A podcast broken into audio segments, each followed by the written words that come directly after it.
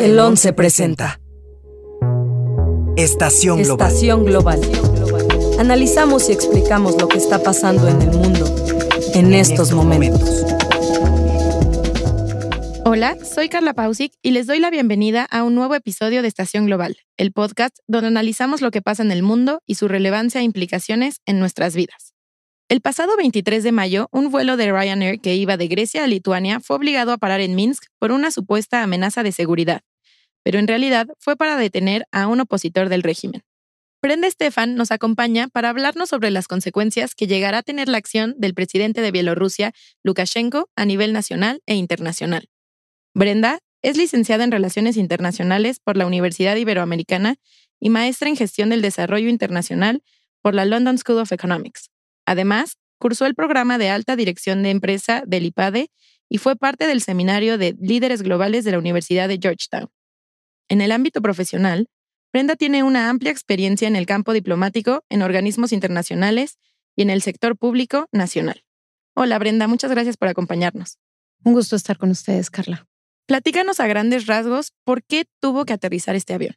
Bueno, más que tener que, fue obligado a, digamos que este era un vuelo comercial que iba en su ruta normal con 130 pasajeros.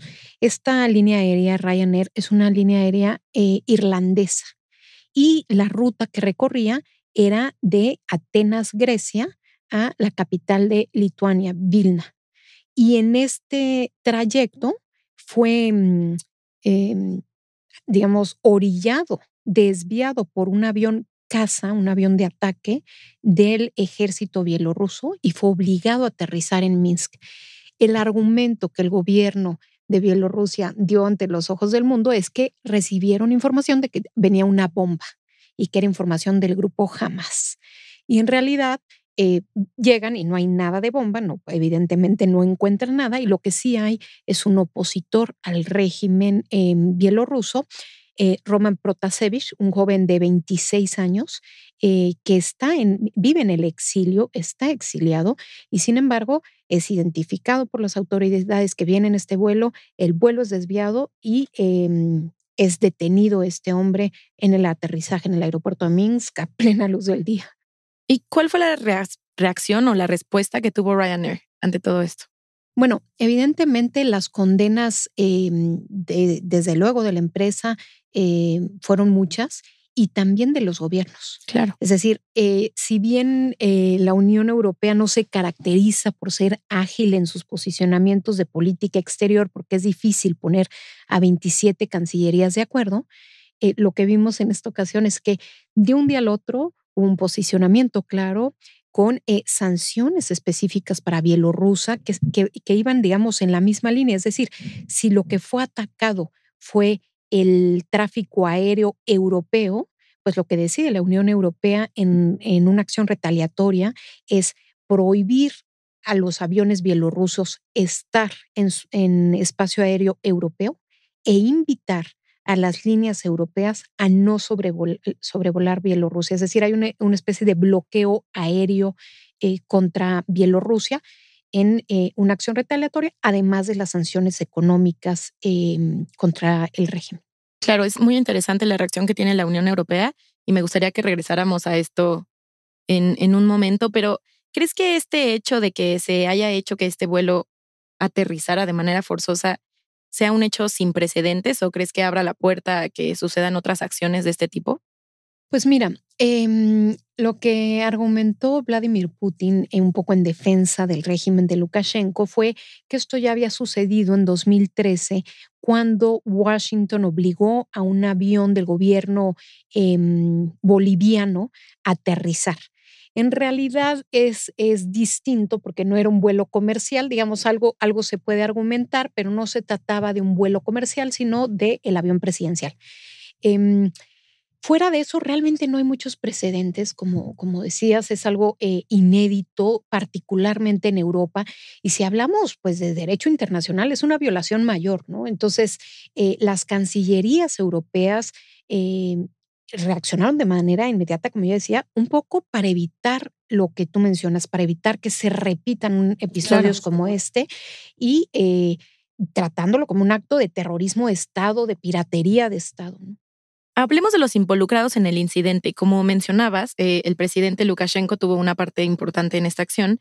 Entonces les preparamos una cápsula informando quién es Alexander Lukashenko, el primer presidente de Bielorrusia. ¿Quién es Alexander Lukashenko? Alexander Lukashenko, quien hoy tiene 66 años, ostentó cargos en el ejército soviético, en la organización juvenil y el Partido Comunista cuando Bielorrusia formaba parte de la Unión Soviética. Pero su historia de ascenso al poder en Bielorrusia comienza en 1990. Entonces, tenía más de 30 años y era un joven militar que acababa de ganar un escaño parlamentario en la República Socialista Soviética de Bielorrusia. En 1993, Lukashenko fue nombrado jefe de la Comisión Anticorrupción del Parlamento bielorruso y tan solo un año después fue elegido como el primer presidente de Bielorrusia con el 80,3% de los votos, bajo la promesa de sacar al país del abismo. Y desde entonces ha conseguido mantenerse en el poder. Sin embargo, su mandato sufrió un duro golpe el año pasado al enfrentarse a una fuerte oposición en las elecciones del 2020 por temor a ser derrocado, falsificó los resultados de las elecciones, declarando que había ganado el 80% de los votos y otorgándose un sexto mandato. Esta maniobra provocó protestas en todo el país. Pero aún así, durante las protestas, Lukashenko intentó en múltiples ocasiones mostrar una fachada de fuerza y en un momento dado publicó un video en el que aparecía bajando de un helicóptero vestido con un chaleco antibalas y portando un rifle de asalto. Más aún, el presidente Vladimir Putin ha sido un fuerte aliado del líder bielorruso. Incluso, extendiendo un préstamo de 1.500 millones de dólares a Bielorrusia en 2020, como un gesto de apoyo, y ofreciendo ayuda voluntaria de la policía rusa durante las protestas. Por otro lado, la gestión de la pandemia de COVID-19 en Bielorrusia suscitó críticas generalizadas y nuevas peticiones de dimisión, pero Lukashenko se ha mantenido en el poder a tal grado que el año pasado su respuesta ante una pregunta sobre elecciones justas contestó, se han celebrado elecciones, hasta que me maten, no habrá más elecciones. Brenda, ya con todo esto en mente, ¿cuáles son tus proyecciones del futuro político en Bielorrusia? Bueno, Lukashenko está aferrado al poder. O sea, si, si buscamos una razón de fondo de lo que sucedió la semana pasada, de esta maniobra aérea del desvío del avión Ryanair, el fondo es mandar un mensaje a la oposición, mandar un mensaje incluso a la oposición en el exilio de eh, el gobierno ya pasó este momento postelectoral de enormes manifestaciones y está fuerte y está sólido y la represión aquí está. Entonces, creo que habrá una voluntad férrea de él de seguir ahí. Em, como ya se decía en la cápsula, tiene 27 años en el poder desde 1994 y ya desde 1996 él mandó a las fuerzas del orden a ocupar el Congreso cuando los miembros del Congreso empezaron a decir que él estaba violando la Constitución. Y desde entonces, desde 96, empezamos a ver a opositores que tuvieron que, ir al exilio en países como Polonia, Lituania, muchos em, de los, digamos, países cercanos a Bielorrusia, pero incluso a otros lugares como Canadá y Estados Unidos. Eh, lo que vemos desde luego es que la represión contra eh, los medios de comunicación se ha agudizado. Es decir, eh, si bien ya existía y sabemos que las eh, reelecciones de Lukashenko habían sido cada vez más marcadas por em, fraudes electorales, y la cobertura mediática nunca le gustó. Lo que sí vemos es que en los últimos eh, meses, a partir de la elección de agosto de 2020, pues esa represión en contra de los medios de comunicación se ha agudizado, se cierran todos los sitios o plataformas de Internet que no estén en línea con lo que el gobierno quiere. Recientemente incluso el presidente Lukashenko volvió a, mm, firmar una nueva ley eh, de medios de comunicación que prohíbe la transmisión de manifestaciones en vivo, eh, que prohíbe em, que cualquier texto lleve una liga a algún sitio de Internet prohibido por el gobierno, que prohíbe incluso que se colecten, que haya recolecta de fondos para apoyar a los periodistas prisioneros políticos. Entonces, eh, pues eh, no pinta bien, digamos. Lo cierto es que el gobierno de Lukashenko tenía este juego de, de cadera en el que tenía una pata en Occidente y una pata en Rusia. Es decir, no se puede considerar a Lukashenko como una simple marioneta de Vladimir Putin porque em, no reconoció la anexión de Ucrania, no permitió la instalación de una base aérea rusa en territorio ucraniano. Em, como que trataba de jugar estos dos juegos, un poco al estilo eh, de Recep Tayyip Erdogan, el presidente de Turquía. Eh, pero lo que vemos con esto es que la puerta de la Unión Europea y la puerta de Occidente se cierra completamente con lo que hizo y pues ahora, digamos, tiene todas las canicas en el juego eh, con Rusia y pues se reunió con el presidente ruso el viernes de la semana pasada, es decir, la misma semana del incidente, el incidente fue el fin antepasado y este viernes pasado se reúne en Sochi con el presidente ruso, una reunión que ya tenían planeada desde antes, pero que sorprende mucho porque em, este hombre Lukashenko llega acá con un portafolio diciendo que tiene evidencia de la amenaza que representa Occidente para los gobiernos de Rusia y Bielorrusia. Mencionabas a la oposición. ¿Cuál fue la reacción principal de la oposición ante estos hechos? La oposición mucha se encuentra hoy en el exilio y, pedían que eh, las medidas de la Unión Europea fueran aún más duras. Eh, vimos a la líder de la oposición, eh, que fue la candidata en la última elección del año pasado y que ahora ya no está viviendo en, en Bielorrusia, eh, pues la vimos pidiendo a la Unión Europea que tomaran posiciones más duras. Está en pláticas ella eh, con las cancillerías de los gobiernos europeos, incluso se habla de que el Reino Unido está considerando invitarla a la reunión del G7. En fin, eh, la oposición está jugando más un rol desde fuera de las fronteras bielorrusas que dentro, donde desgraciadamente cada vez tiene más candados, incluso a nivel eh, de redes de comunicación. Yo creo que eh, la detención de Roman Protasevich es un, es un mensaje de lo complicado que está haciendo para el régimen controlar la famosa aplicación Telegram, que en Bielorrusia y en Rusia está jugando un enorme papel dentro de eh, el ala opositora. Precisamente mi siguiente pregunta era, ¿qué nos dice el detener a este personaje opositor sobre esta represión del presidente hacia los medios? Pues mira, ahí había dos grandes plataformas de oposición. Una que sigue estando basada en Minsk y que en los últimos meses ha sido verdaderamente acorralada por el gobierno. Y esta otra plataforma que se llama Nexta, eh, que sus dirigentes, y, bueno, Roma Protasevich era el jefe de redacción de, esta, de esta plataforma, y sus dirigentes y muchos de los colaboradores están hoy en Varsovia, Polonia, y desde ahí están operando.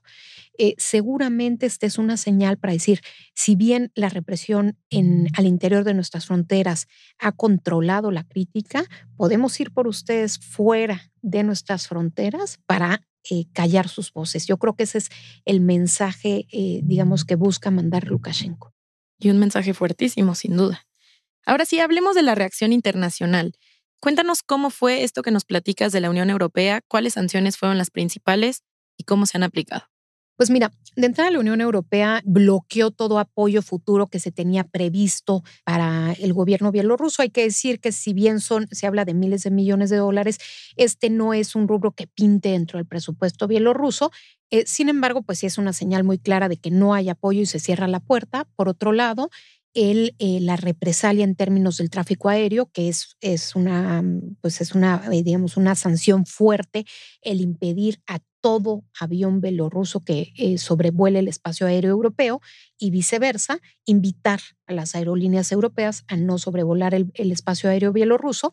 Y desde luego, pues hay incluso casi, casi en esta como teoría del, garro, del garrote y la zanahoria, le ponen un poco la zanahoria al gobierno donde dicen, y este dinero que se te va a dejar de dar, que se habla de 3 mil millones de dólares, se puede volver a dar siempre y cuando el gobierno bielorruso tenga un punto de inflexión en el manejo de su política, etcétera, y pone una serie de condiciones al comunicado de la Unión Europea que evidentemente no van a ser cumplidas por el gobierno bielorruso, pero bueno, está poniendo eh, su juego sobre la mesa Europa. Y creo que parte importante es cómo se vincula Estados Unidos a esto, porque Bruselas de alguna manera tiene la presión de los países como Lituania, Estonia, Letonia, Polonia, que en algún momento fueron ocupados el siglo pasado por, por Rusia y en ocupaciones cruentas, y que hoy voltean a Bruselas pidiendo apoyo y Bruselas eh, voltea a Washington diciendo, bueno, vamos a, hacer realidad esto de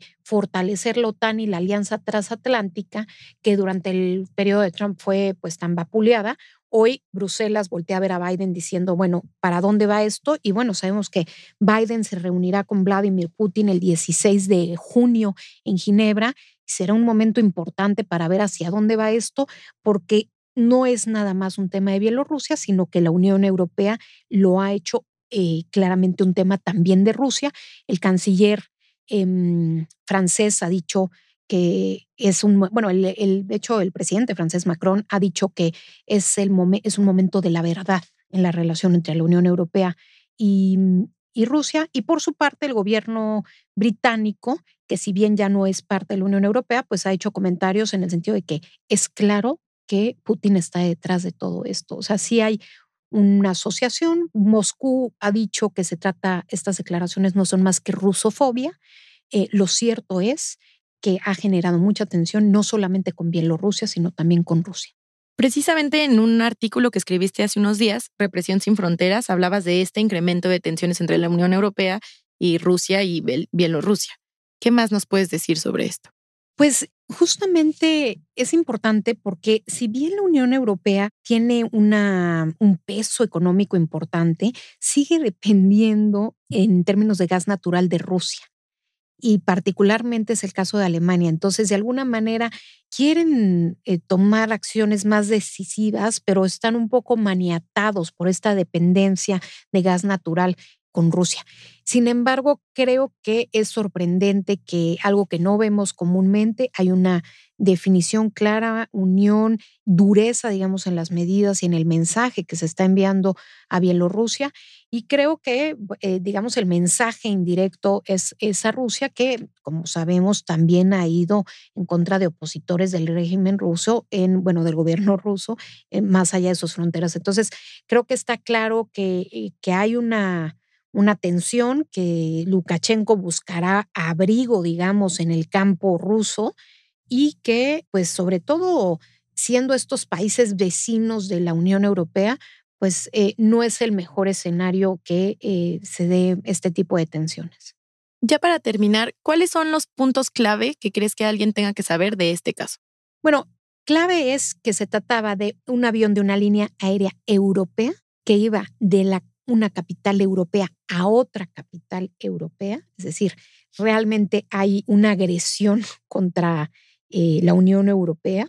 El otro punto clave es esta alianza entre Bielorrusia y Rusia, que de alguna manera Bielorrusia ha funcionado como una especie de buffer em, para, para Rusia en su relación con, con Europa y cómo pues si bien Lukashenko y Putin han tenido sus desencuentros, claramente en acciones como estas están unidos en un mismo frente, digamos.